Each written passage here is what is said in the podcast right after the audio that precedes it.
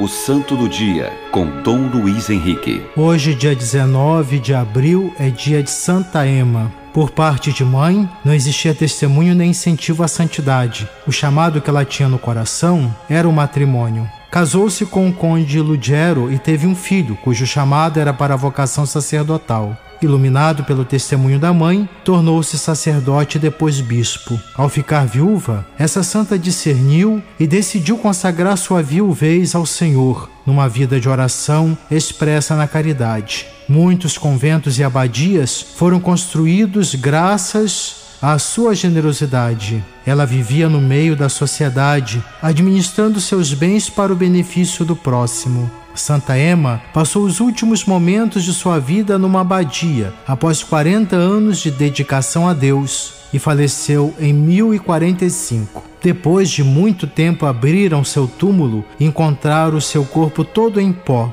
exceto a sua mão direita, que estava intacta, pois era com essa mão que ela praticava a caridade ao próximo, um sinal de que a santidade passa pela caridade. Santa Emma, sinal de caridade e amor ao próximo, rogai por nós. O Santo do Dia, com Dom Luiz Henrique.